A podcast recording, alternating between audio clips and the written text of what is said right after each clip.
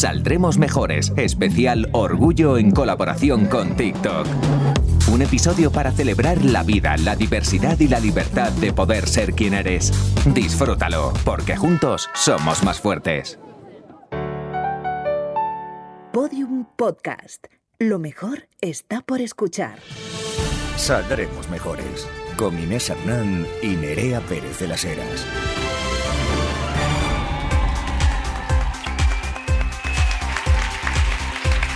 Ay, ay. ¿Qué tal? ay, ay. Mejorcitas. A ver, A la hora del aperitivo aquí todas las mejorcitas. a ver si no me salta un botón, hija, porque vamos. Oye, qué, qué Uf, maravilla, qué puedas. alegría estar aquí. Muchísimas gracias. Lo primero por vuestro tiempo. Y porque, qué íntimas, ¿no? eh, esto seguro que le encanta a TikTok. Eh, las cosas, como decía Karl Marx, no se pagan con dinero, se pagan con tiempo. Y el vuestro vale mucho. Así que lo primero, las gracias a vosotras, a vosotros, vosotros por estar aquí. Claro que sí. Y ahora, y ahora sí que sí, bueno, TikTok, eh, pues eh, en aras a su creación de comunidad diversa, eh, pues nos ha invitado muy amablemente pues, a tener estas jornadas, esas charlas. Nosotros, nosotras hemos hecho como un poquito eh, la disidencia y hemos invitado... Como siempre. Claro, un poquito. Eh, algunos, algunos perfiles pues, así un poco más alternativos que ahora comentaremos. Y bueno, pues qué cosas tienen así TikTok, Eh, pues ya lo sabéis. O sea, espacios, eh, intentan generar espacios eh, pues mm, seguros, inclusivos para la autoexpresión y la conexión de la comunidad LGTB y preservarla, obviamente, sin grandes violencias. Digo sin grandes porque violencias hay en todas partes. Violencias hay Eh, en todas know. partes, sobre todo en las redes. Eh, Nerea, ¿tú cómo estás, compañera, hija? Cansadísima, estoy Anda. agotada, estoy agotada. Así que te voy a dejar a ti, heterosexual, que hagas una arenga por el orgullo, porque a mí la verdad es que llevo, eh, no estoy siendo lesbiana gratis desde el eh, 30 de abril aproximadamente, Eso lo estoy bien, cobrando. Eso está muy bien. todo me- el rato. ¿Están ahí mis vías? ¿Me oyen? Sí, se oye bien, ¿no? Sí, como, Sí. claro, como yo. Pues yo estamos como en salón de casa, eso es maravilloso. Un poco disociada. De verdad, es que nos vemos las tenéis unas caritas todos los zanas Sí, y son unas preciosas. peluchas, son unas peluchas. Eh, no sé que, o sea, no vamos a hacer reír, ¿eh? Aquí hemos venido a que lloréis, eh, la verdad. Eh, pero eh, dicho lo cual, efectivamente, Nerea no está bien. Cobra como lesbiana y yo cobro, cobro como heterosexual, desde luego, más que Jesús Vázquez en el orgullo, porque eh, también para mi sorpresa eh, se cuenta conmigo en esto. Sí, es que el orgullo, Hombre, no sé si ¿quién lo ha decidido ponerse ahora a saber vivir? que se veía por mi teléfono. Hay alguien poniéndose a saber vivir. No, esto es verdad. El orgullo es la semana más importante para los heterosexuales. Sí. Eh, el resto estamos pues para reeducar, enseñar, hacerles un desfile, que vengan las familias de Moratalaz. Bien, ahí a verlos. Y dicho, y dicho lo cual, eh, pues hijas mías, yo, eh, como estas cosas las siento mucho de lo que va a siendo la boca del estómago y además así como una especie de eje de mal humor que me atraviesa desde el occipital hasta el, hasta el agujero del culo, pues me he preparado un texto que voy a leer y lo voy a hacer bonito, recitado así. Eh, también para las personas que nos están escuchando desde casa, porque sé que a ver las ailas, vaya. Eh, querida mejorcita que estás ahí, eh, al habla una heterosexual, eh, no es mi culpa, esto lo tengo que decir. Os traigo, te traigo una recomendación. Escucha. Siempre es un buen momento para empezar. Escuchar es útil para aprender, pero también para advertir. Ser la amiga que hace una mirada cómplice, que levanta la mano cuando presencia una discriminación, que sale a las calles cada vez que cancelan una celebración, que reivindica la violencia LGTBI-fóbica, no solo es positivo, sino que es necesario. El colectivo LGTBIQ no tiene fácil acceso a cierta información, a ciertas comunidades, especialmente en edades tempranas, y es ahí donde tenemos que tener el orgullo de ser seres humanos, de ser personas interdependientes, de hacer las aulas lo más amable, eh, lo más amable posible a lo diverso, eh, espacios de trabajo seguros y discriminar lo injusto porque eso sí que es lo que está fuera de lo normal. El fascismo, la represión, la prohibición de no dejar vivir la vida conforme a la propia condición de una persona es lo que no es normal y va contra natura, y no al revés. Dejemos de hablar con eufemismos de alguien, dado que es estigmatizante y paternalista. Son lesbianas, bisexuales, gays, trans, personas no binarias. Y me imagino que ya lo sabías, pero son tus vecinas, las personas que te cuidan, tu sobrino, tu abogado, tu compañera de universidad, tu hija. Contra la, contra la discriminación, la visibilización. Contra la desinformación, la educación desde la infancia hasta los profesionales de la salud, para que no persistan los casos de violencia clínica. No exijamos que todos los sujetos sean activistas, ni siquiera que den respuesta a vuestro morbo. Al igual que las salidas de, armario sean procesos amables, que no pasen por debuts sexuales con peña random por no poner a disposición entornos seguros, que las experiencias no sean solo a través del porno, contra la, contra la obstinación el poder de amar y contra el miedo los referentes. Ni un paso atrás en la lucha por los plenos derechos y libertades de todos, todas y todes. Eh, Me he aplaudido a mí misma, que esto ya un poco fuerte, perdón. Ella está llorando.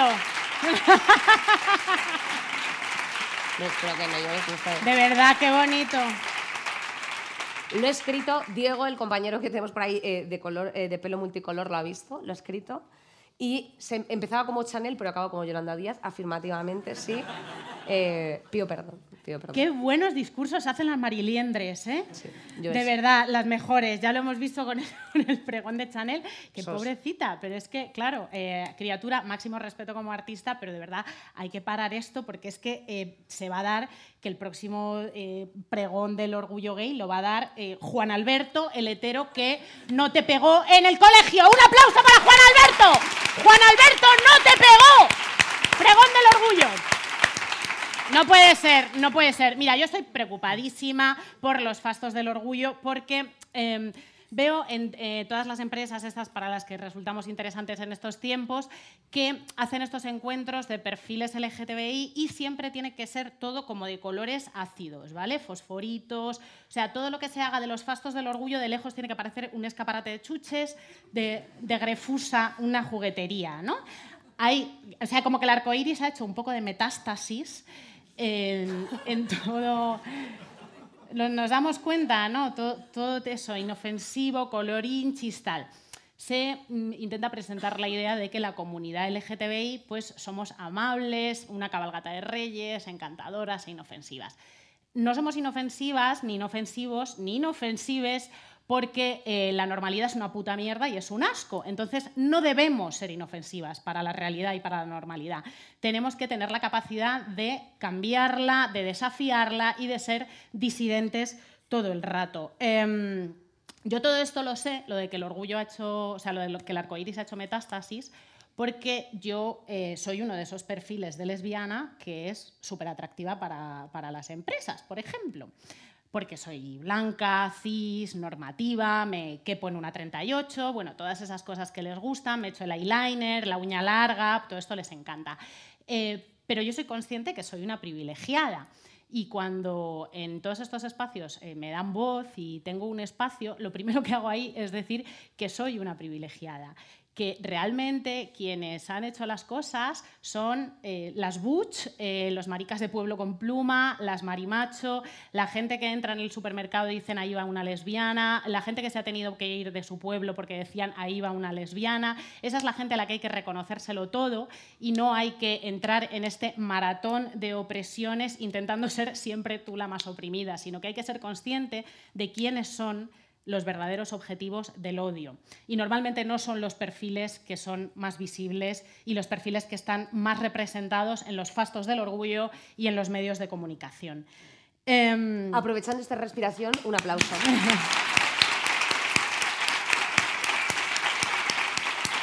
eh, Eh, maricas de pueblo siempre. Gracias a las maricas de pueblo, maricas capillitas, lesbianas, butch, eh, marimachos, mm, disidencias de todo tipo, peludas, desagradables, monstruas, extrañas, porque son las que nos han abierto el camino a todas las demás.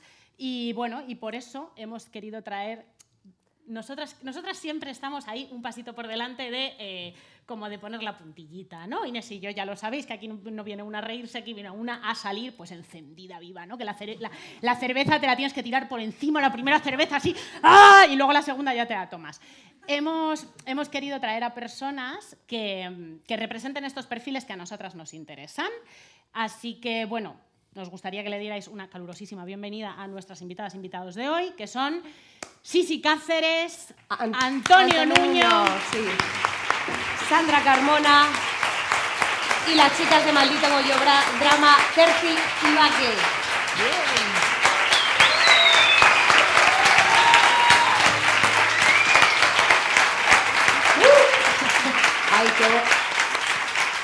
Que cruzar la pierna hacia allá, que esto... Hacia- en- ah, hay que dirigírselo. Dice la psicología que eso es que estamos hacia ellas. Venga. Eso es, tú cariños. digas, cariño. Eh, bueno, pues nada, hemos o sea, eh, eh, prerrogativas para esta charla. Haced lo que salga de la cococha, ¿vale? O sea, estas son, estas son las prerrogativas, ¿eh? fijaos. Eh, vamos a, hemos, mm, bueno, pues orientado un poquito eh, algunas de las preguntas, pero si sentíos libres de participar en cualquiera de las otras intervinientes y hagamos una charla amable pues para que toda esta gente diga... eh, Estoy muy enfadada, claro.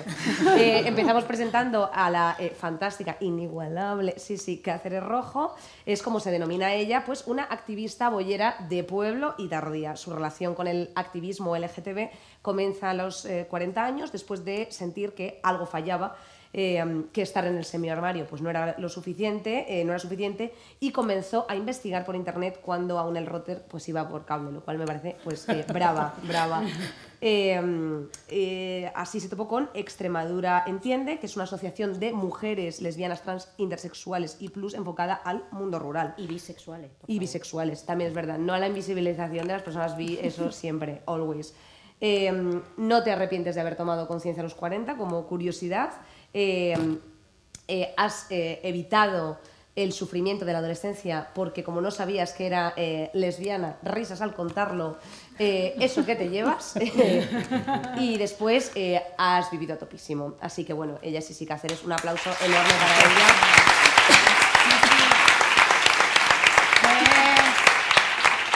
Eh, estos son los referentes que a mí me gustan. ¿Puedes enseñar el tatuaje que llevas en el brazo izquierdo? Sí. Mira, pone, no lo veis desde ahí, puta bollera. Ahí está. Por si alguien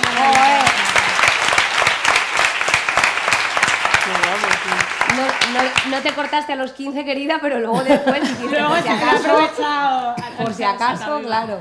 Antonio Nuño, eh, nuestro siguiente invitado, es periodista en la cadena SER desde hace 36 años. Joder, vaya paciencia. Le dejaron en una cestita de bebé en la puerta de- del grupo Prisa y desde entonces ha estado ahí. Eh, lleva toda la vida dedicado de lleno al periodismo y en los, años, en los últimos años al periodismo LGTBI. O sea, lleva una vida dedicada al periodismo LGTBI cuando no era tan fácil informar sobre estos asuntos. Antonio, además, es mi queridísimo compañero en el podcast Lo Normal, del que estoy aprendiendo un montón.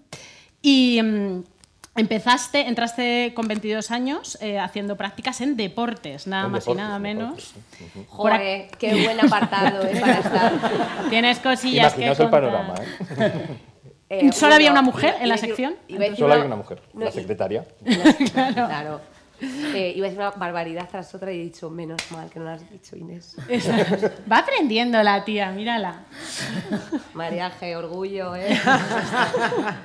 Tuviste que retransmitir un partido de fútbol desde Mónaco y uno de tus compañeros dijo, pega el culo a la pared que acaba de llegar Alberto de Mónaco. Bueno, En no fue exactamente así. Estaba escuchando esa transmisión entre dos de, de esos compañeros, uno le dijo literalmente al otro, mm, eh, oye, culo a la pared que acaba de llegar Alberto de Mónaco.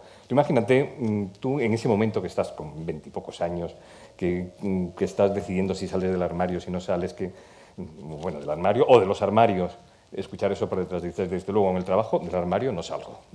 Bueno, Antonio, Antonio ha vivido las cosas cuando no estaban, no estaban tan fáciles. Eh, continuamos con Sandra Carmona. Ella es ilustradora profesional y también educadora. Es además activista por los derechos eh, del, pue- del pueblo roma y por las personas del colectivo LGTB es feminista, transfeminista y obviamente apunta lesbiana y gitana mestiza. Eh, bueno, has traído ahí unos libros que, eh, por favor, enséñalos. Sí, claro, yo de aquí no me voy sin enseñarlo, he venido Hombre, a. Eh, queríamos que es lo primero que queríamos que enseñes. claro. Eh, Alma, tenemos ahí, que es un cuento precioso. Cuéntanos. Bueno, pues Alma es el primer cuento que se publica a nivel nacional en el que la protagonista es por primera vez en la literatura infantil una niña gitana. Eh, lo he ilustrado y lo he escrito yo. Soy gitana mestiza, como habéis dicho, y bueno, esto lleva ya un año en la calle, saliendo y entrando a muchos espacios necesarios. Y poquito a poco, con la editorial Altramuz, que es de donde se ha publicado, que hemos creado, mi compañera y yo, eh, pues Alma está entrando en colegios, en instituciones, ha entrado al ministerio, ¿no? Y yo estoy feliz, al mismo tiempo un poquito asustada para ver, por ver reacciones, ¿no? De todo tipo, claro, pero muy, muy emocionada y, daros las gracias. Por cortar conmigo hoy. Nada, hija, al contrario, Siempre. a ti por venir. Mira quiénes están ahí, quiénes están Ay, ahí. las peluches. compañeritas, las compañeritas. ¿cómo se- Laura Terciado, alias Terci, acá Terci, eh, tiene bastantes amigas. Aquí nos hija. corta. ¡Cariño! Ella es, es, es codire- codirectora con. Claro, habéis Con aplaudido a Terci, Baque, pero me aplaudís a la Vaque Baque, también. claro, hombre. Baque. Ahora gana la vaca. Bueno, estas dos mujeres estupendas son las almas vivientes del podcast Maldito Bollodrama que empezaron autoproduciendo y que va fenomenal. Y aparte de Terci, pues es la community manager de Buenismo Bien y de Saldremos Mejores, así que tiene un, un papel súper importante en nuestras vidas y nos van a contar sobre cómo es, o sea, si da la lesbianda, sí, spoiler sí, para hacer un podcast con la frecuencia con la que lo hacéis. ¿Qué tal, chicas? Bien, me ha gustado que empezaron autoproduciéndose y siguen Y autoproduciéndose y porque no entra un pavo. Además, no pasa la frase que has dicho tú antes de ya por fin cobro por ser lesbiana. Nosotras todavía no, pero estamos, estamos, Bueno, en, ello, para- estamos en ello. Hay Nos- para nos- todas, Nos ¿eh? acusa el Claro. comentario de las subvenciones tal y es como, tío, igual está mal la cuenta porque a mí no me ha llegado un duro de una Sí. Exactamente. Yo creo que es al, es al revés, además, pero yo pago muchísimos impuestos, pero no tengo ninguna penalización y es como, eh, Chema Maricón, si es que soy yo la que te está subvencionando a ti. O sea, si el chiringuito te lo he puesto yo, al Claro. final a ti que tienes Y ojalá Irene. Montero y Pam viniesen a casa a darnos dinero, Claro, ¿no? A ponernos otro micro. Compartimos el micro, además, nosotras. Pero no, sí, estamos Pues subvencionadas por... Y si no las habéis escuchado, Maldito Bollo Drama, eh, clases de sexo eh, lésbico para heteros, especial 8M, fantasías sexuales, adolesc- adolescencia tardía, cine y lesbianismo, invisibilidad, invisibilidad eh, no me sale una palabra bien. ¿o? o sea, eh, qué barbaridad. Bueno, estoy un poco cortocircuitando, ya sabéis que soy una persona autoexplotada y disociada, entonces se me permiten ciertas licencias. Eh, pero bueno, interesantísimo que vamos a hablar eh, precisamente de referentes, de tener referentes eh, más allá de Lightyear en el, en el- claro, en el, bueno, en el mundo en general. A ver, esta pregunta es para, para todas las invitadas, invitado. ¿Vosotras os sentís representadas? Voy a utilizar el femenino plural, Antonio le parece genial. Eh, eh, eh, ¿Os sentís representadas por los referentes que circulan en este orgullo comercial eh, o no? No me gusta Nerea esto, el, el capitalismo. ¿Prendemos fuego ya?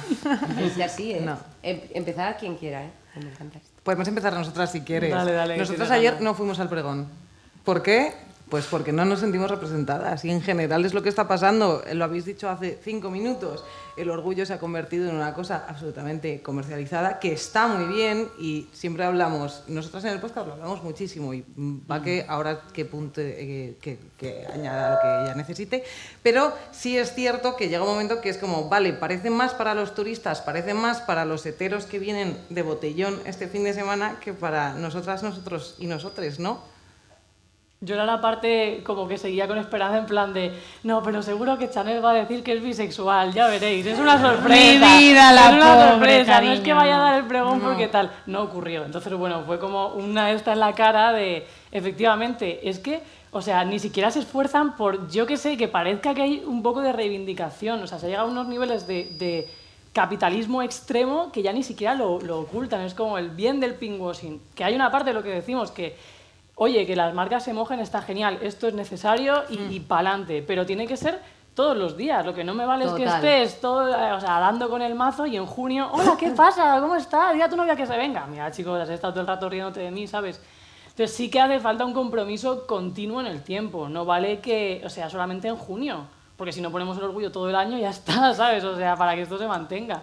Entonces, no sé, es como que disimulen un poco. Y luego está el ayuntamiento que ni siquiera se esfuerza por hacer un poco de pinkwashing, que es como ponme una banderita, aunque sea, ¿sabes? Para que parejas que te estás Hostia, con no solamente nos esfuerza, sino que va cancelando eventos. Cuidado, ¿eh? O sea, ellos es como en los Simpsons cuando van así, dicen, yo voy haciendo así, si tú estás por delante, no es culpa mía. Pues es igual, o sea, están como poniendo zancadillas todo el rato y ni siquiera se esfuerzan por parecer eh, inclusivos. Entonces, bueno, pues no sé, hay como un poco batiburrillo. Pero porque ¿no? lo más inclusivo es lo simbólico. Entonces, que pongan la bandera es lo simbólico. ¿Para qué van a poner la bandera? Si ellos lo que quieren es el dinero que da el orgullo, entonces, pues lo que te va a joder es lo que no vamos a Claro, hacer. no, no, está el claro. resto, pues vale, pues para mí. Pero disimula un poco, aunque sea. Yo te voy a disentir. Había, yo es que he venido a eso, básicamente. A disentir. Además, Cariño, como tú lo que soy la mayora, sí, sí. me voy a otorgar ese poder. Claro. y- Luch, eres la mejor. pues, eh, a ver, yo entiendo un poco las críticas, sobre todo de, de- de mucha gente más joven también, ¿no? Porque es verdad que yo ya tengo 53 tacos y las perspectivas cambian, ¿no? Pero no debemos olvidar que esta parte del orgullo, porque el orgullo crítico es maravilloso, al que yo, por ejemplo, no puedo venir porque hacemos nuestro orgullo en Extremadura en 27 pueblos, cada cual más, entre Mérida y Cáceres son las principales, pero muchos pueblos nos llaman, afortunadamente. Eh, pero este orgullo yo creo que también hay que recordar el esfuerzo de muchas personas activistas que estamos detrás y que venimos a manifestarnos al orgullo el próximo sábado.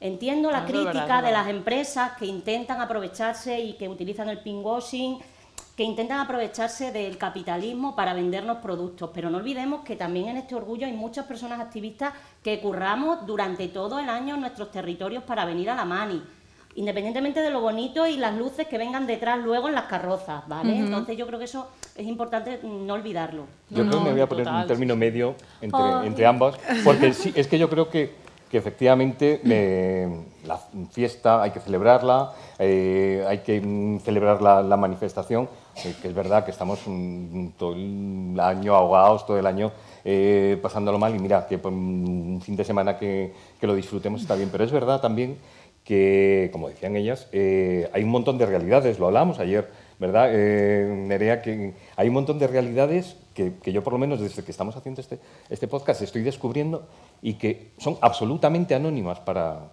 para, para el orgullo.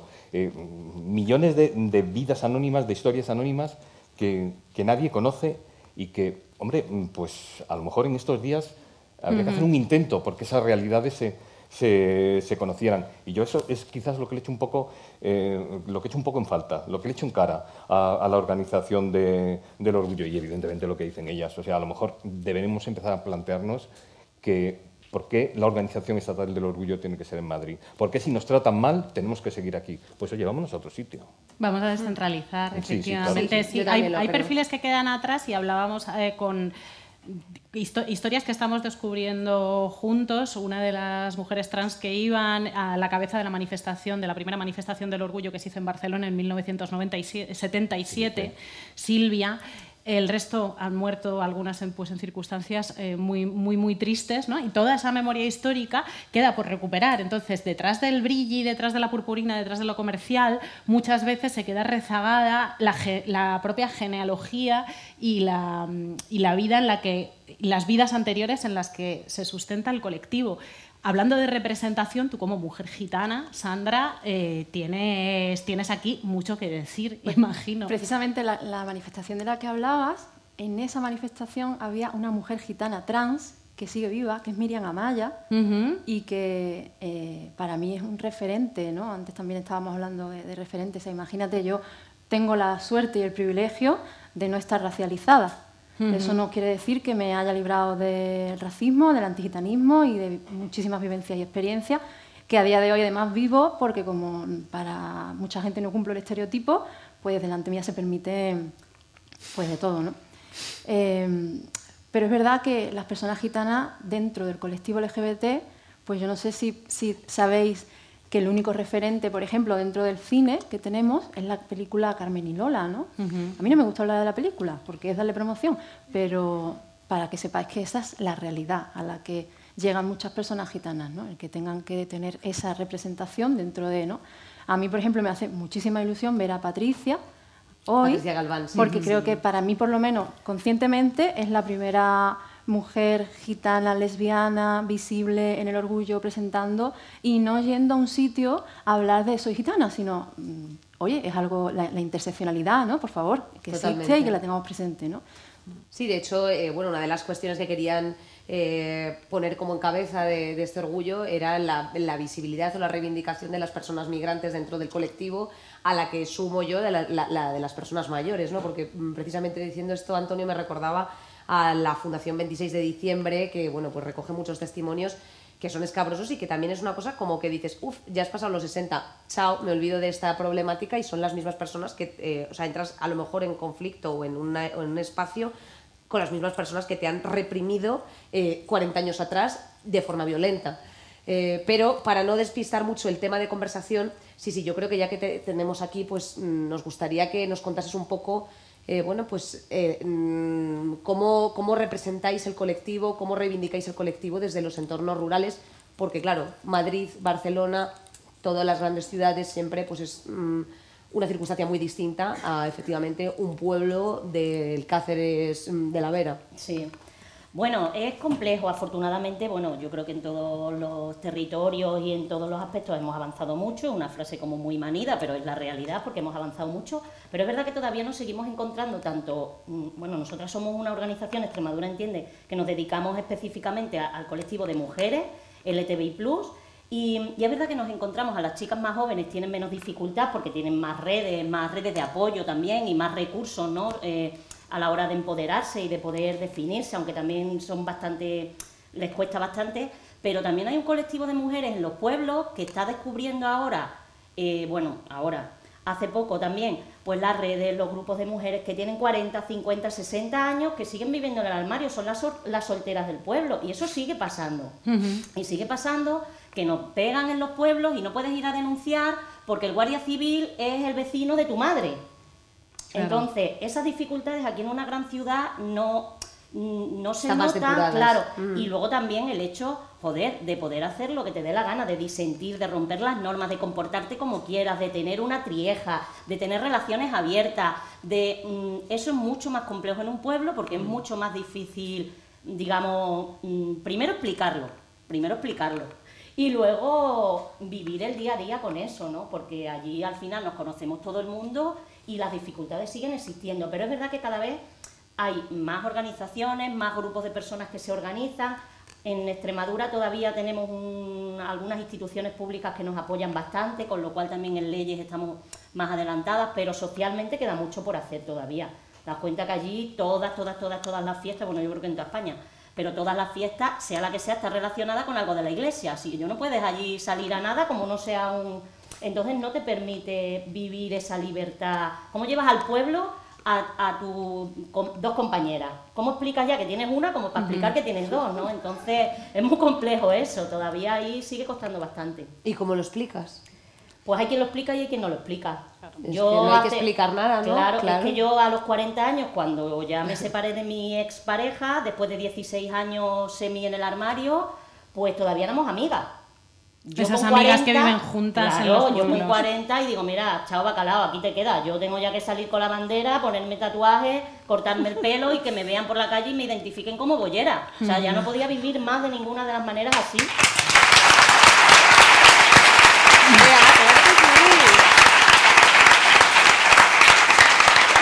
Eh, y además, y además qué importante, o sea, qué importante este testimonio con eh, absoluta tranquilidad, porque yo creo que eso también invita, sobre todo, eh, hay una cosa que me parece muy interesante y es, sí, eh, mm, cómo es el acceso al mercado laboral dentro del ámbito rural, que ya es escaso o que ya es dificultoso eh, siendo una persona abiertamente del colectivo.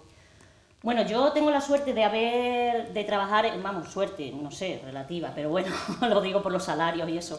En, en una, siempre he trabajado en el tercer sector, en organizaciones del tercer, tercer sector, con distintos colectivos, mujeres, personas migrantes, eh, personas con enfermedad mental.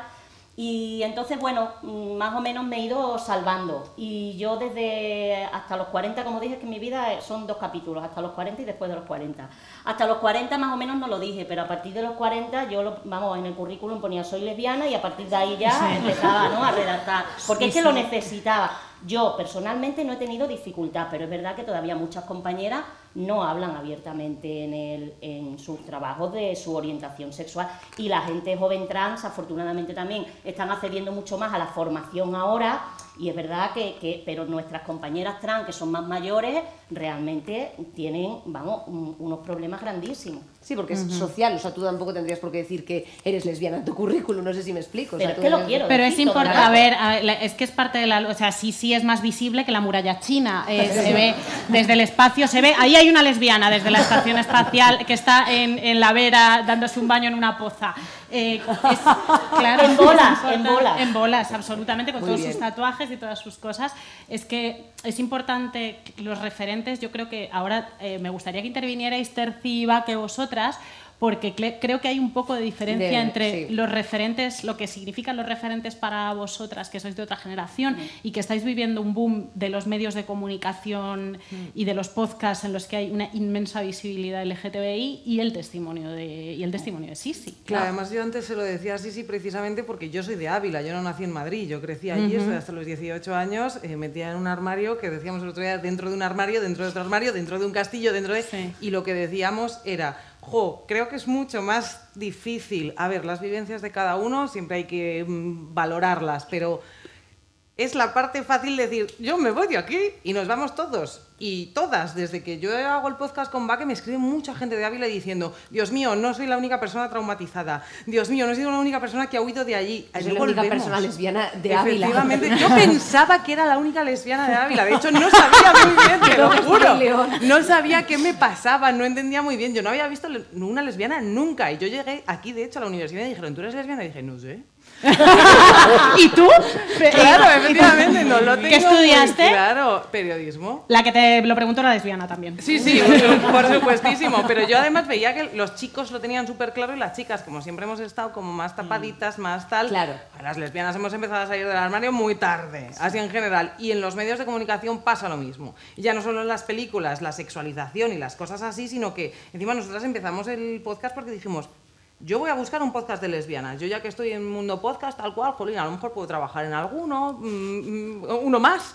Eh, eh, no hay, no hay, no hay ninguno que vaya de esto. Y si hay lesbianas hablando, que hay lesbianas que nos representáis desde hace bastante tiempo, pero eh, ¿cuántas, ¿cuántas les dejan decir lo que les da la gana? ¿Cuántas pueden ir por, por, un, pues, pues eso, por los medios de comunicación hablando de, oye, pues voy a la ginecóloga y me dice que como me acuesto con chicas no hace falta que me haga una Exacto. citología? Ese tipo de cosas. Claro. De decir que las lesbianas también son machistas, de decir em, un montón de cosas que la gente no se atreve porque, claro, no estamos representadas. Entonces, tiene que haber más y más y más y más para que al final todas las realidades, como habéis dicho antes, salgan a la luz, porque la gente no tiene ni idea de lo que es una lesbiana. Y muchas veces, el- es mi frase favorita, el eje de la lesbofobia es la Es la misoginia. 100%. Y además yo quiero Claro. apuntar una cosa, tía, que estás diciendo que me parece muy interesante. Y mm, es que además hay como una especie de narrativa colectiva que es la que vence a la vuestra eh, completamente pues, misógina e inventada. O sea, en plan de eh, sois unas viciosas, eh, os acostáis así, entonces es como en plan de Sí. por favor parad. O sea, que decirte en plan de pero esto, ¿quién te lo ha contado, Sí. mi vida? Y o sea, el- decirte, el- y el ¿desde cuándo eh, se come una concha eh, eh, así? O sea, que- Y además esa sexualización muchas veces ni siquiera es como os imaginan cómo folláis entre vosotras. Muchas veces es como, van a follar conmigo también. ¿eh? Como Total, insista un poco. Por favor, y es como, por favor, claro. Y a día de hoy pasa. Y nos pasa, nosotros lo hablamos muchísimo. Depende de la expresión de género que tengas. Pero como ella es el pelo largo y tu novia también, a mí todos los fines de semana que salgo a una discoteca, siempre, siempre, mínimo un pavo. Así. que ¿Por qué. Tengo que aguantar eso? ¿Por qué tenemos que aguantar eso? Ya no es ni siquiera, o sea, somos tías, nos sexualizan exactamente igual y van a por nosotras igual. Y si eres lesbiana y te acuestas con otra, mejor, me pone más. Por favor, qué asco. O sea, basta Ya, ya. va-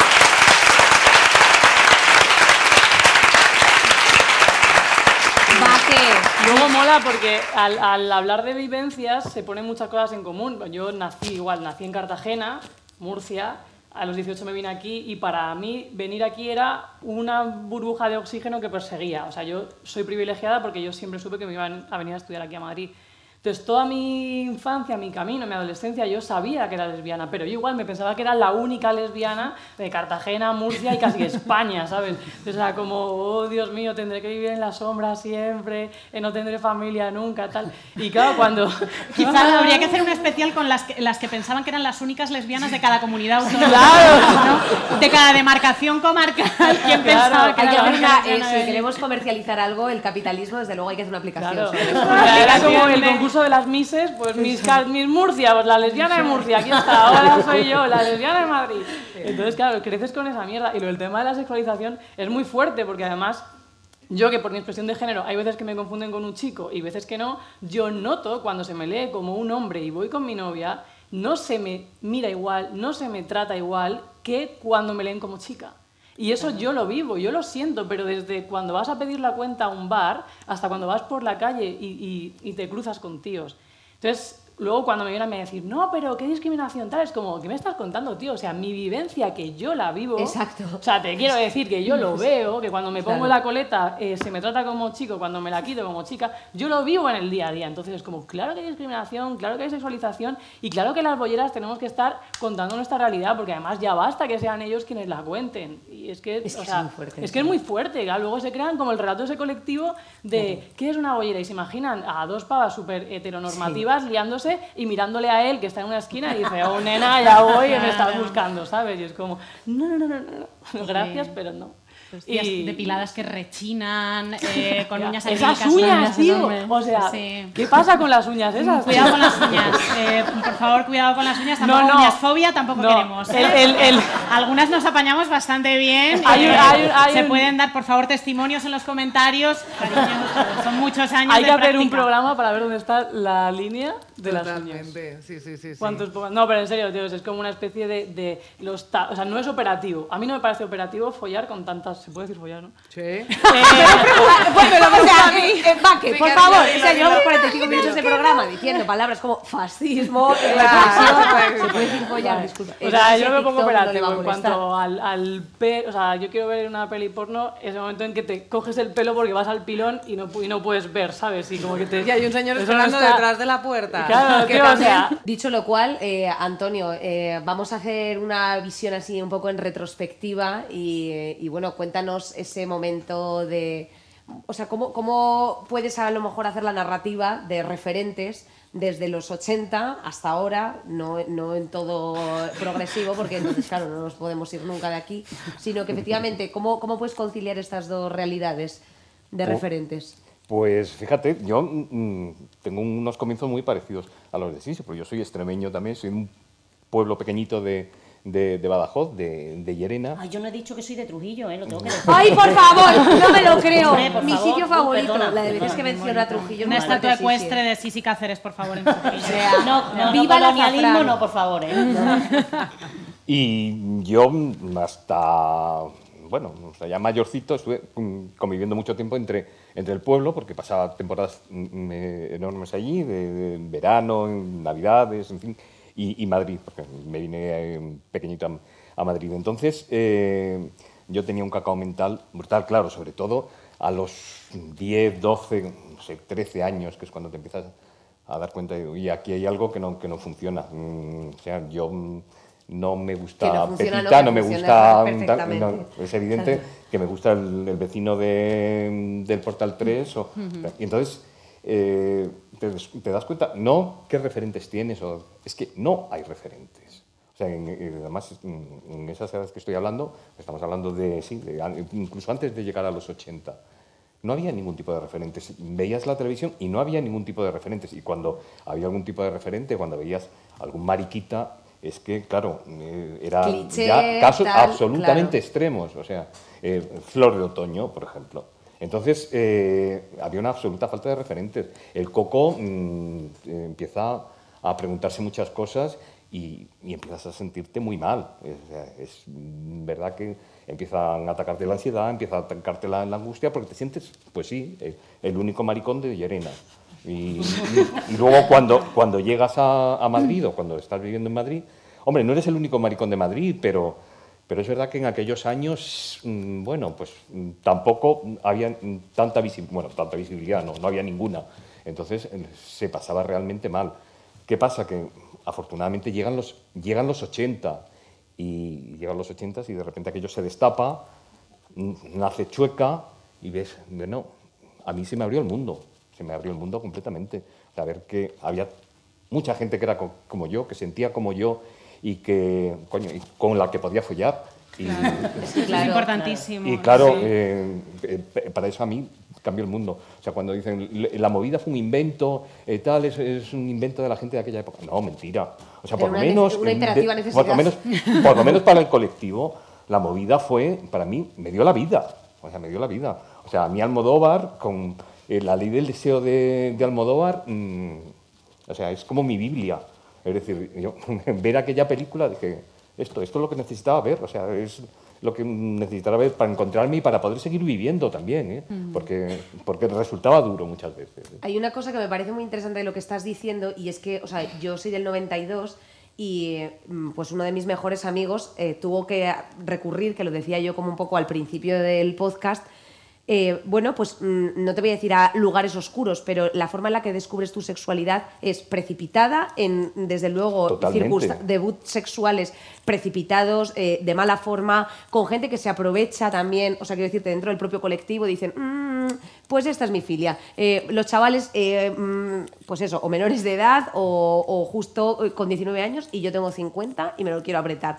Entonces, eso también es una cagada. Por eso es una de las situaciones más imperativas que mm, por eso hemos empezado circunvalando el tema de los referentes, de la necesidad de un light year un poquito más extenso, o sea, de que ese beso dure como 10 minutos más y... mm, y que y, y, joder im- importar esas cosas defender esos espacios decir oye no mira esta chica o eh, sabes o sea Es algo, que algo que entre por el audiovisual porque a mí me parece que es la clave del éxito Dentro O del sea, secreto y del estigma nace lo que estás diciendo es que dentro, o sea, dentro del, del no poder hablar con tus padres, que no existan herramientas de educación sexual, ni educacionales, ni referentes audiovisuales, ni nada, dentro de ese estigma y de ese secreto, lo que crece es la vulnerabilidad. O sea, es súper súper fácil sentirte solo, súper fácil eh, que se aprovechen de ti, súper fácil caer en una, en una situación de peligro, como, como contaba tu 100%. colega.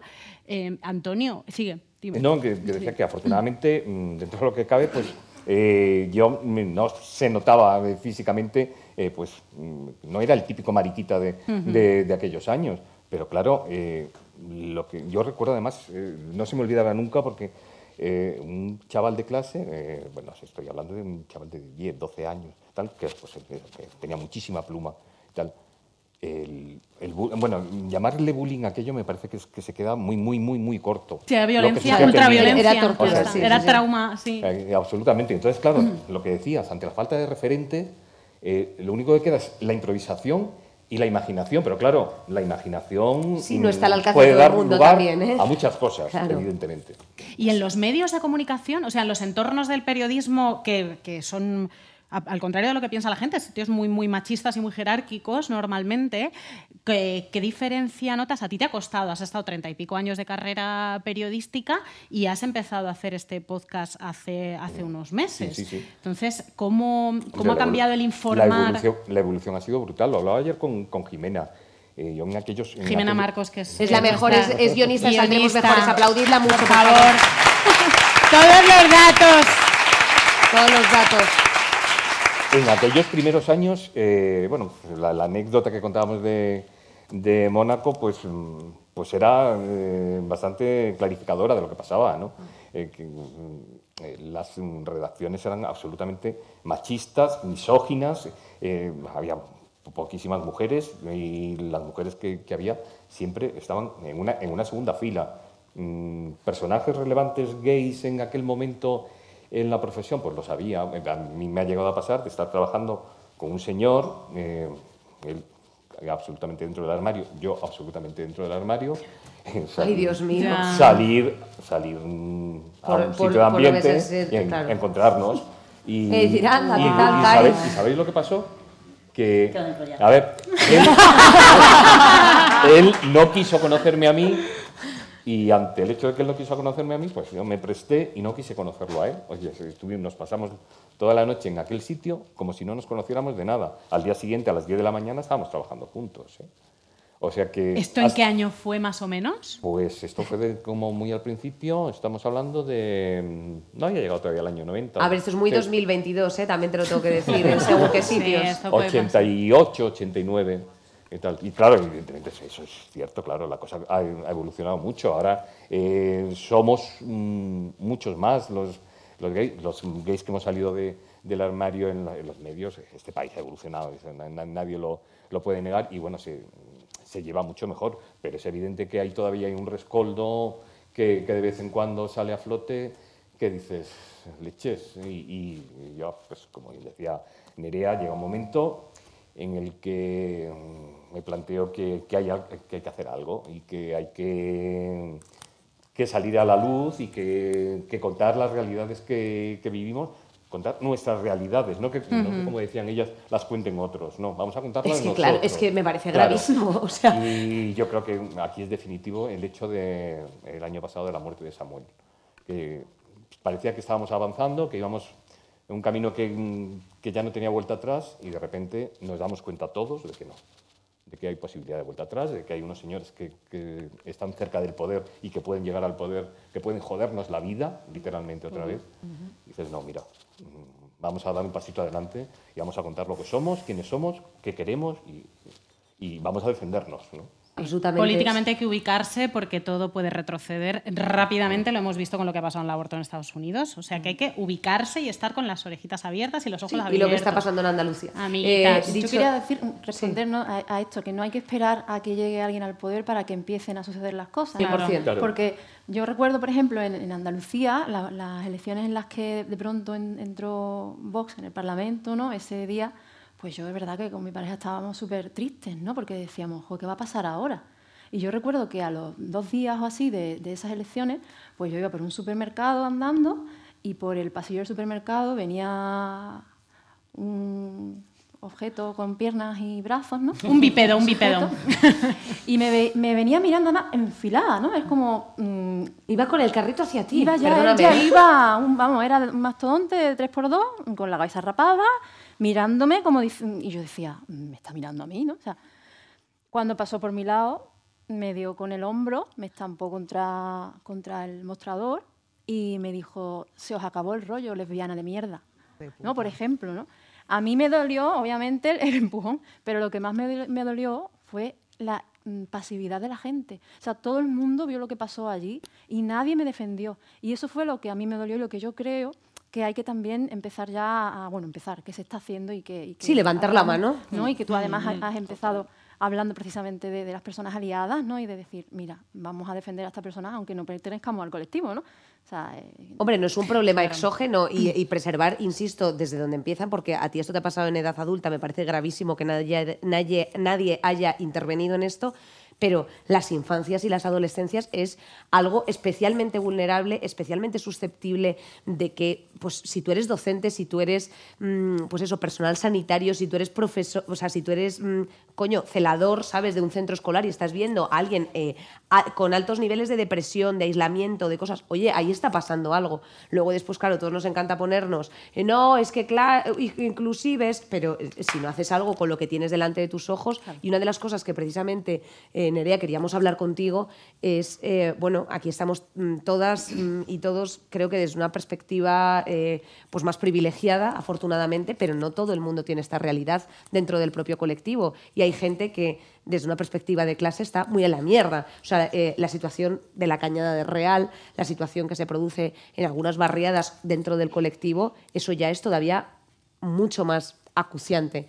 Porque es importante referentes, eh, pues, referentes gitanos, eh, por ejemplo, a través de la literatura, como estás haciendo tú, para precisamente llegar a otros, dentro de la interseccionalidad que estábamos hablando, a otros colectivos, a otras minorías que están más cerradas, porque es la única opción. O sea, te van a escuchar a ti, no van a escuchar a nadie más en ocasiones. Porque todo el mundo necesita mirarse en algún espejo. Entonces, si ese espejo no existe, ¿dónde vas? ¿Qué haces? Tu vida está perdida. Tu identidad está perdida, de verdad. O sea, tienes un, conflicto de identidad desde que eres pequeño, pequeña, eh, que eso va creciendo a medida que vas creciendo tú. O sea, el tema de los referentes es muy importante. Y luego también a mí me gustaría hablar de, de- desde que yo mm, salgo del armario étnico, ¿no? De pronto, en los medios y en, y en todo esto, ¿no? Eh, a mí me, me nombran referente. Y de pronto yo siento una carga, una responsabilidad. Mm, Yo esto me lo tengo que trabajar. O sea, yo, me voy todos los días a un sitio donde trabajo, en el que me están diciendo o me mandan imágenes, ¿no? De pues una niña gitana con el cuento que quiere ser como tú, qué tal. Y yo digo, ojo, qué bonito, ¿no? Que, que- que quiera llegar, pues eso, que, que de pronto sienta su cultura y la palabra gitana como algo bonito y no como un insulto, que es como lo aprendemos las personas gitanas desde pequeñita, ¿no? Y, pero al mismo tiempo es una responsabilidad muy grande, ¿no? Entonces yo tengo que hacer un trabajo de, vale, yo hablo de mi vida, de lo que yo he pasado, de quién soy, de mis vivencias, y si con eso ayudo a alguien, pues ya he logrado todo lo que quería, ¿no? Pero sin tener tanta carga o tanta responsabilidad porque creo que es demasiado grande, ¿no? A veces se nos puede ir un poco porque yo no puedo hablar con- por todas las mujeres gitanas. ¿Yo cómo Total. voy a hablar por todas las mujeres gitanas? Sí, bueno, la, la idea y la, la idea estaría en que hubiera muchas voces de mujeres gitanas diferentes, hablando desde diferentes ámbitos. Y yo estoy segura de que a ti lo que te apetecería, eh, más que esta representatividad gitana, es hablar del mundo de la cultura, ¿no? que, es tu, que es tu ámbito, que es tu mundo, porque tú eres editora, eh, eres generadora de esos referentes al final, ¿no? Eres, tienes que, que quizá te apetece decir algo positivo porque creo que lo hay. Hay todo, el, tu libro Alma es el, el que has editado, es el primer libro sobre una niña gitana, el primer libro infantil sobre una niña gitana. O sea, es así de importante y está así de vacío y hay todo ese trabajo por hacer y eso también es, es positivo. Es verdad que gracias a plataformas como esta, ¿no? o sea, la palabra aliada para nosotras es súper importante. La- o sea, el cuento Alma eh, se publicó en Altramus Editorial. Altramus Editorial es una, una editorial independiente, pequeñita, que llevamos mi compañera y yo, porque dijimos, vale, aquí hablamos mucho de diversidad, ¿no? O sea, se habla mucho de diversidad, pero ¿quién está hablando sobre diversidad? ¿Las personas diversas? ¿Se habla desde dentro? ¿Quién está representando a las personas gitanas dentro de los medios de comunicación? ¿Personas gitanas? ¿Quién escribe eh, literatura romaní? ¿Personas gitanas? No, o sea, re- yo recuerdo, yo tengo mucho, mucha literatura romaní escrita por personas que no son gitanas, muchas de ellas son personas aliadas, pero es verdad que en un momento yo ya pensé, digo, pues, pues no sé, dentro de mi profesión como ilustradora, pues sí puedo aportar algo a esta cultura, ¿no? A- desde ahí, desde donde yo creo que podía aportar algo, ¿no? Y desde ahí nació Alma, por el hecho de decir, vale, pues ahora vamos a intentar ser las propias personas que vivimos esa diversidad quienes contemos nuestra realidad, quienes contemos nuestras historias, porque así solo se va a mostrar una realidad, una diversidad real, una, diversidad justa. Y realmente se va a visibilizar porque la diversidad es todo, que es, es esto. O sea, Sí, el mundo es diverso. o sea, que- Sí, total. Claro, y dejar, intentar, ojalá lleguemos un día a, a no tener que hablar de minorías, cubículos, ¿no? De Totalmente. como- pero bueno, es un poco utópico, ¿no? Pero desde ahí es donde parte esta, esta idea, esta semilla, la verdad.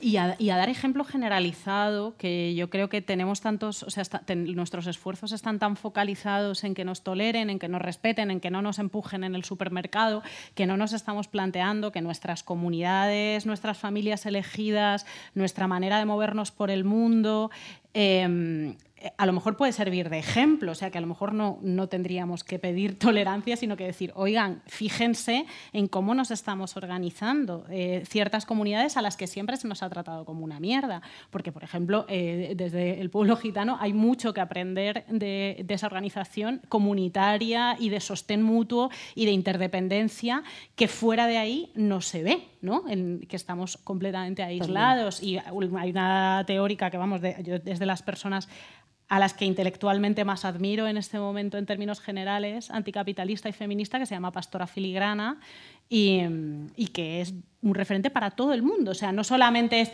ah, bueno, eh, ahora tiene, tienen las personas gitanas, mestizas, a las minorías, alguien en quien fijarse. No, no, todo el mundo tiene que pararse a leer y a escuchar a estas voces porque tienen que enseñar en términos mainstream absoluto.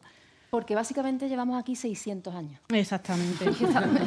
Estamos- aquí, convivimos Mm. aquí, y creo que nuestra cultura, nuestra historia, nuestra manera de, de- de vivir, como cualquier otra cultura, tiene que ser respetada y también valorada y mostrada. Y es verdad que ha- hablas de, de Pastora y ella en, en su libro ¿no? de re- resistencia, ¿no? Eh, eh, perdón, el sistema, el sistema El pueblo gitano pueblo contra el gitano sistema contra el mundo. sistema mundo. Mm. Ella, ella hace como una comparativa y imaginaos si esta sociedad de pronto se pudiera organizar de esa manera tan colectiva frente Ujú. al sistema, ¿no? Imaginaos, ¿no? Qué peligro, ¿no? Yo creo que por eso las personas gitanas somos, o- o somos tan peligrosas para este sistema. Porque Elon seguimos- Musk salió Claro. del grupo, sí. Sí. Totalmente. Sí, gente que se resiste al trabajo asalariado. Wow, eh, cuidado, hay que, hay que fijarse en cómo, en Sí, cómo se hace eso, sí. o sea, referentas. Ha, habido una cosa que me ha parecido muy interesante que ha sido comentando Sandra, que os lo quería precisamente preguntar a vosotras, y es una cosa en la que eh, en cuanto tienes un podcast, en cuanto eh, pues vas rapada, eh, en cuanto tú tienes ya una expresión mm, corporal X o Y, tienes que ser, atención, eh, pues activista. Y a lo mejor a ti lo que único que te apetece es ser, pues cariño, mediocre, ¿sabes? O sea, simplemente no pasa nada, eh, soy, soy bisexual, soy lesbiana, soy trans, soy no binaria y simplemente dejadme en paz. O sea, no tengo por qué hacer tal. Y entonces la cagada en ocasiones, no sé si esto a lo mejor es tan popular, surge a través de que ciertas personas dentro del propio colectivo empiezan a hablar en nombre de todo el colectivo, por eso me ha parecido muy interesante lo que ha dicho Sandra, eh, de yo no represento a todas las realidades gitanas, no represento a toda la cultura gitana, yo intento dar espacio desde la, desde la cultura, desde la literatura, para que haya otras voces. Eh, de igual forma pasa con que eh, a lo mejor eh, las personas que están eh, haciendo representaciones, claro, a veces es como, ay no, ay, ay, ay, ¿sabes? Entonces, Sí. eh, ¿cómo veis, por ejemplo, va que eh, y tercie esto un poco? A ver, yo con el tema de los referentes es que, digo, esta idea si no la suelto me voy a ir a mi casa a llorar y lo tengo que decir. A raíz de lo de Lightyear, yo hice una reflexión de esto de pensar y yo decía, digo, ¿cómo puede ser? Dice mucho como nosotros de sociedad que los padres estén tan preocupadísimos de que sus hijos vean un beso lésbico y no estén igual de preocupados y aterrados de que esos mismos chavales tengan acceso a la educación sexual a través del porno con categorías que son... O sea, hay categorías que tratan sobre coger a una tía entre un grupo de chavales Correcto. y violarla, ¿no? Entonces, cuando salen los medios, ¿no? Lo de la- las violaciones en grupo, las manadas y tal, eso no es casualidad. O sea, esos chavales forman su deseo a través de ese tipo de contenido visual. Entonces, que la gente esté preocupada porque tu hijo vea un beso entre dos chicas o porque tu hija vea un beso entre dos chicas, que lo único que va a hacer es que se sienta acompañada y que sepa que puede existir y que no estés todo rayado en tu casa porque tu hijo, tu hija, tu hija pueda ver contenido eh, de violaciones en Internet, me parece que es muy loco. Entonces, hay una parte en los referentes que es, no solamente es que no hay referentes nuestros, sino que la otra parte se está formando con referentes que les dicen que nos pueden violar, que nos pueden acosar, que nos pueden maltratar, que nos pueden pegar y que nos pueden empujar en un supermercado. Entonces, tía, es que no solamente es importante los referentes de este lado, sino es que la otra parte se está formando con referentes de mierda y lo que la gente en los yo es que flipo cuando veo los programas de televisión en plan de cómo puede ser que haya tantas violaciones grupales y es como "Pff, se lo digo yo métase en categoría esta esta esta esta. O sea es que está todo ahí entonces no sé eh, creo que ahí hace falta una reflexión colectiva de decir qué estamos enseñando a las nuevas generaciones y eso para mí es como los referentes yo lo pienso todo el rato en plan de tío tío tío qué pasa ahí Y si lo hilamos esto con la pregunta que has hecho tú, Inés... Ay, Terci, de verdad, ¿cómo es ella? Eh? Que- que vamos, no Eh, puede que ¿eh? quedes Parece que está- no te claro no no no a medias nunca no no no, Pero el tema de los referentes es eso, si tenemos referentes de mierda, como ha dicho Vaque, y hay cuatro mm, mm, con cuentagotas, ¿qué pasa? Que nosotras salimos de repente diciendo, somos lesbianas, llevamos el pelo rapado, llevamos tatuajes, llevamos piercing. La gente se piensa que es eso, está estructurado así y parece que estás hablando por todas, que es lo que has dicho tú. A nosotras sí que nos preocupa muchas veces eso. La responsabilidad que es en plan de, oye, oye, esta es mi narrativa, esto es un podcast de colegas, tranqui. Nosotras intentamos eh, generar empatía y de hecho nos ha mm, sorprendido mucho y a bien que nos escuchen mm, mujeres heterosexuales, eh, hombres, Hombres homosexuales, heterosexuales, o sea- personas trans. Nos, escri- nos escribe mucha gente diciendo, jo, pues me identifico porque habláis desde la empatía. Entonces os pasan cosas que son como muy comunes. Y es chicos eso. hetero, mogollón, Chicos, chicos heteros, hetero. mogollón. Mogollón de decir, jolín, pues yo mm, no me he dado cuenta que hay veces que me meto en un gimnasio, está lleno de hombres homosexuales y me siento violentado. Bienvenido, cariño. ¿Sabes? Y entonces yo creo que ese es el problema, que si no hay referentes, cuando salimos dos o tres es como, ¡guau! La gente se tira en masa y no la puedes cagar. Tienes un espacio así de pequeñito. Vosotras lo sabéis como personas feministas también, ya no solo por vuestra... mm, Yo no soy feminista. es verdad, sé que está pastureo. Pero es como que estás en una línea en la que como te tropieces un poquito, ya no eres feminista, ya eres una no sé cuántas, ya tal, ya, Ya. no representas. No eres es como la de, decir, oye, quiero hablar de- vigilancia todo el rato. Quiero Ya no hablar te desde la tranquilidad, es una opinión, justo. contrasten, oiga, eh, tampoco puedes tratar al público y como es si como lo fuese de las anormal. uñas, es que a lo mejor, pues yo cariño, me apaño con las uñas largas y, y pues... Hombre, mira, tú- Nerea, Sí, ¿qué te referentes alternativos. No, Referentes. No se corta la guarra. Y hay muchas veces que el ataque viene Bisutería en el desde cuello del útero de ¿eh? la gente. No. no, no, va muy bien, No, no, no. Está bien. De verdad. La mejor, Nerea. No, es en contra de los microplásticos totales. Eh, a ver, em, tenemos que terminar, desgraciadamente. Teníais todo el mundo cosas súper interesantes que decir, pero os vamos a pedir como una ronda de un pregón express. Ya que no estamos ta- tan contentas con esta. Con Que este, no es con culpa este de Chanel besito de luz para ella. Solamente, solamente. Pero también al haber dado el paso. En fin, que el.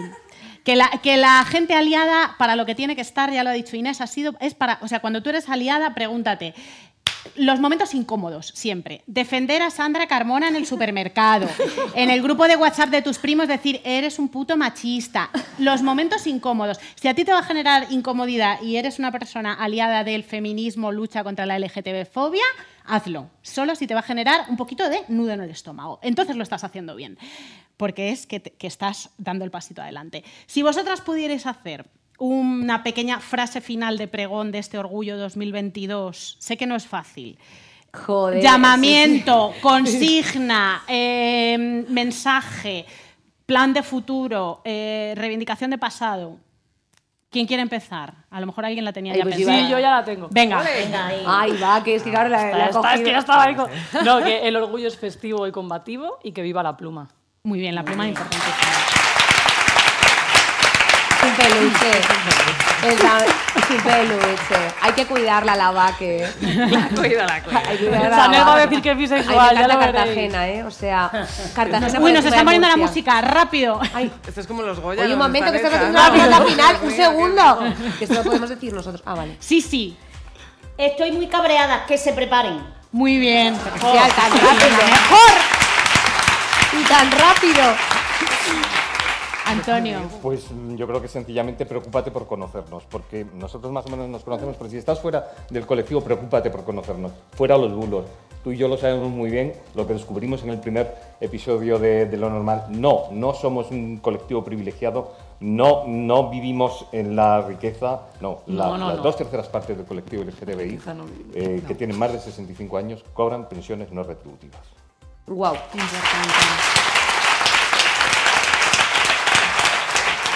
a mí sí me gustaría decir un poco, pues el olvido es la condena, ¿no? Yo creo que es muy importante que tengamos y sigamos teniendo esa memoria colectiva, que no nos olvidemos de la memoria de- del colectivo LGBT, por favor, de lo que ha dicho Sisi, que creo que es muy, muy importante y es lo que va a hacer que a pesar de que haya mucho capitalismo ahí sobre el orgullo, mientras que tengamos y consigamos mantener esta memoria, vamos a equilibrar siempre la balanza, ¿no?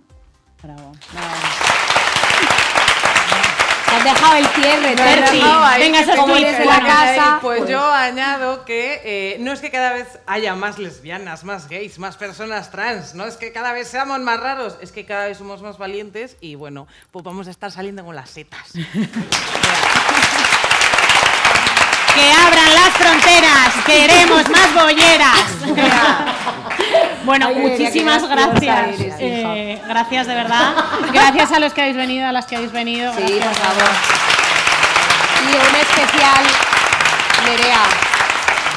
Un especial agradecimiento siempre a nuestro equipo de trabajo, Bea Polo, Gema Jiménez, Marisa Pérez, Jimena Marcos, a todo el equipo de Podium Podcast por acompañarnos y por ser trabajadores eh, siempre en vuestro equipo. Y a TikTok Hombre, una lesbiana trabajadora, yo a mí es que ya me tiene bueno. En fin. Eh, y a TikTok por traernos y a, A Podium y Podcast, eh, al teatro por dejarnos. A mi madre, eh, a mi padre. a- Exacto. Eh, a Kiko Milano por dejarme eh, este verde tan bonito para los pies. En fin. dicho Hasta la cual. próxima, mejorcitas, que tengáis un buen verano. Gracias os venido, de muchísimo. verdad. Cuidado con la resaca del orgullo.